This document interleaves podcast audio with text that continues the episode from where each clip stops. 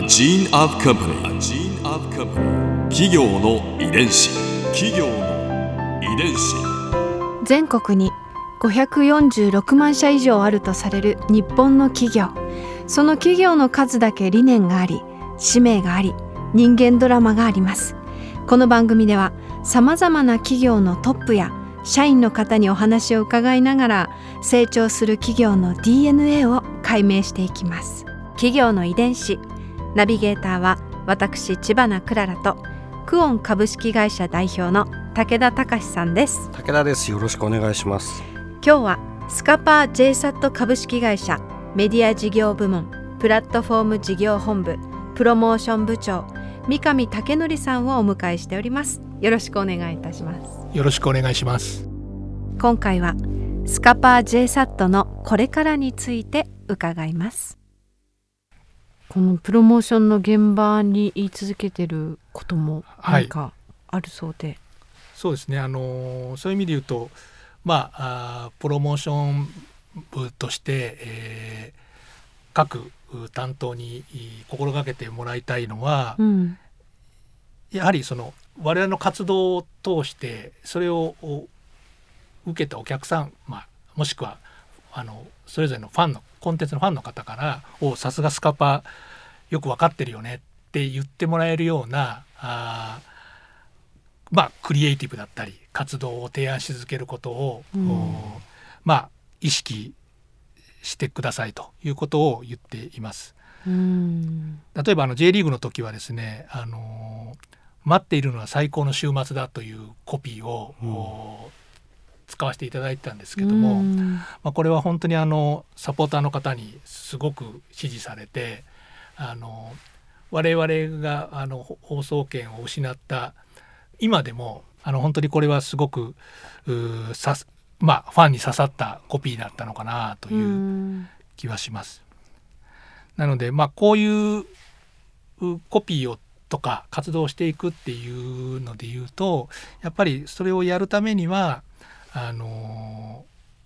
何を指針に活動させていくかっていうとやっぱりコンテンツへの愛とやっぱりそのファンへのリスペクトっていうのはすごく重要な要素かなというふうに思ってますんでまあ現場にはそのコンテンツ愛とファンへのリスペクト、でこれって実はあいわゆるコンテンツ主義と、おお客様主義っていうことにつながっていて、まあ言い方は違いますけど多分それが脈々と多分これからも受け継いでいかれるといいかなというふうには思っています。うんでもお客様の声っていうのが常に大切なんですね。そうですねあのやはりそのお客さんを笑顔にするっていうことは、そのやはり感情と向き合っていくんだと思うんですよね。でそのためにはやっぱり本当にそのお客さんの声っていうのを本当に常に意識して、えー、我々は常に活動していかなきゃいけないというふうには思っています。企業の遺伝子。これは皆さんにいつも伺っている質問なんですが100年後の未来スカパー JSAT はどんな会社になっていると思われますか？またなっていてほしいですか？はい。会社として10年ちょっとでサービスとしても20年、うん、ぐらいの、まあ、歴史の会社がですね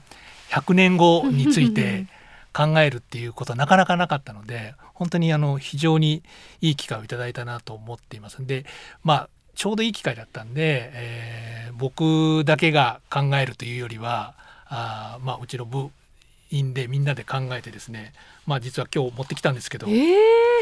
初めてですね。初めてです、社内で聞き取りしていただいたの。はい、こういう、まあ、それぞれが思いを100年後の未来を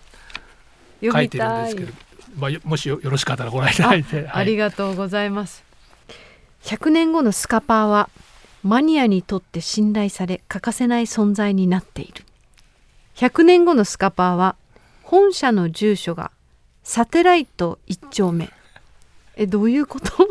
衛星1丁目。衛星に行っちゃってるよってこと？もうあの地球の地球上だけの活動ではなくても宇宙に出ているという。やっぱりスケールが違うんだ、これもう一つご紹介するとですね100年後のスカパーはつまり宇宙を代表するリーディングカンパニーになっています。スケールが違う。日常にやっぱり宇宙がねあるから。宇宙のリーディングカンパニーですよだって。いや これ面白い。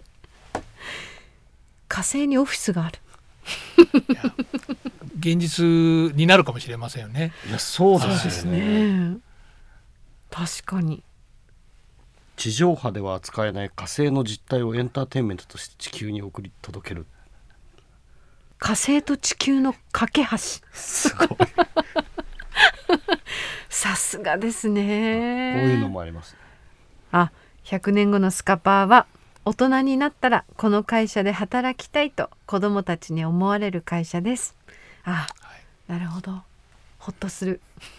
すごいですね、え。ー、なんかこの皆さんのお声の束がね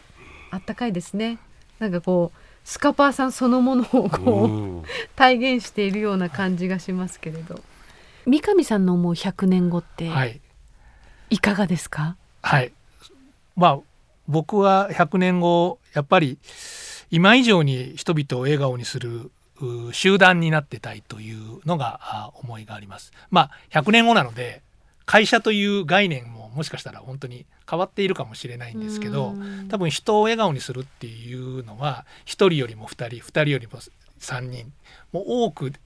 みんなで、えー人々を笑顔にしていくっていうことをやっぱ意識したあー活動ができる集団になってたいなと思います。で我々のあの新たに行動指針っていうのを作ったんですけどもその行動指針の一番最後に、えー大切な人に自分の仕事を語れるようにっていうのが実はあるんですね。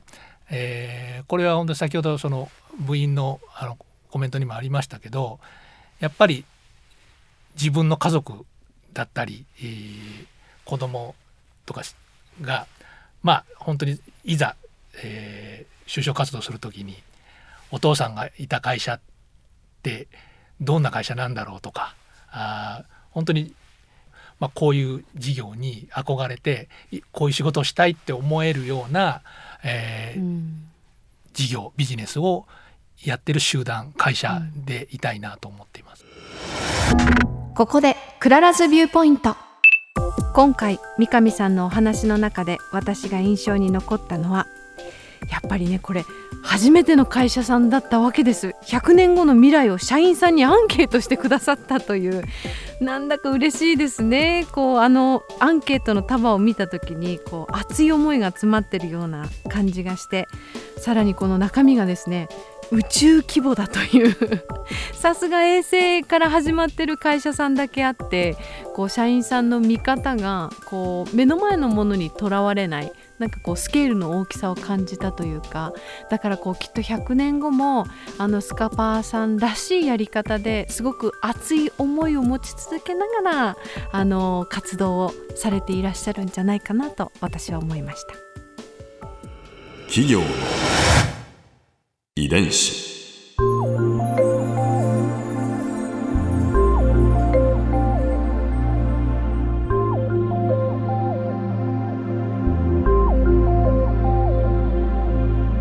この番組はポッドキャストのほかスマートフォンタブレット向けアプリ JFN パークでも聞くことができます。お使いのアプリストアからダウンロードして企業の遺伝子のページにアクセスしてみてください。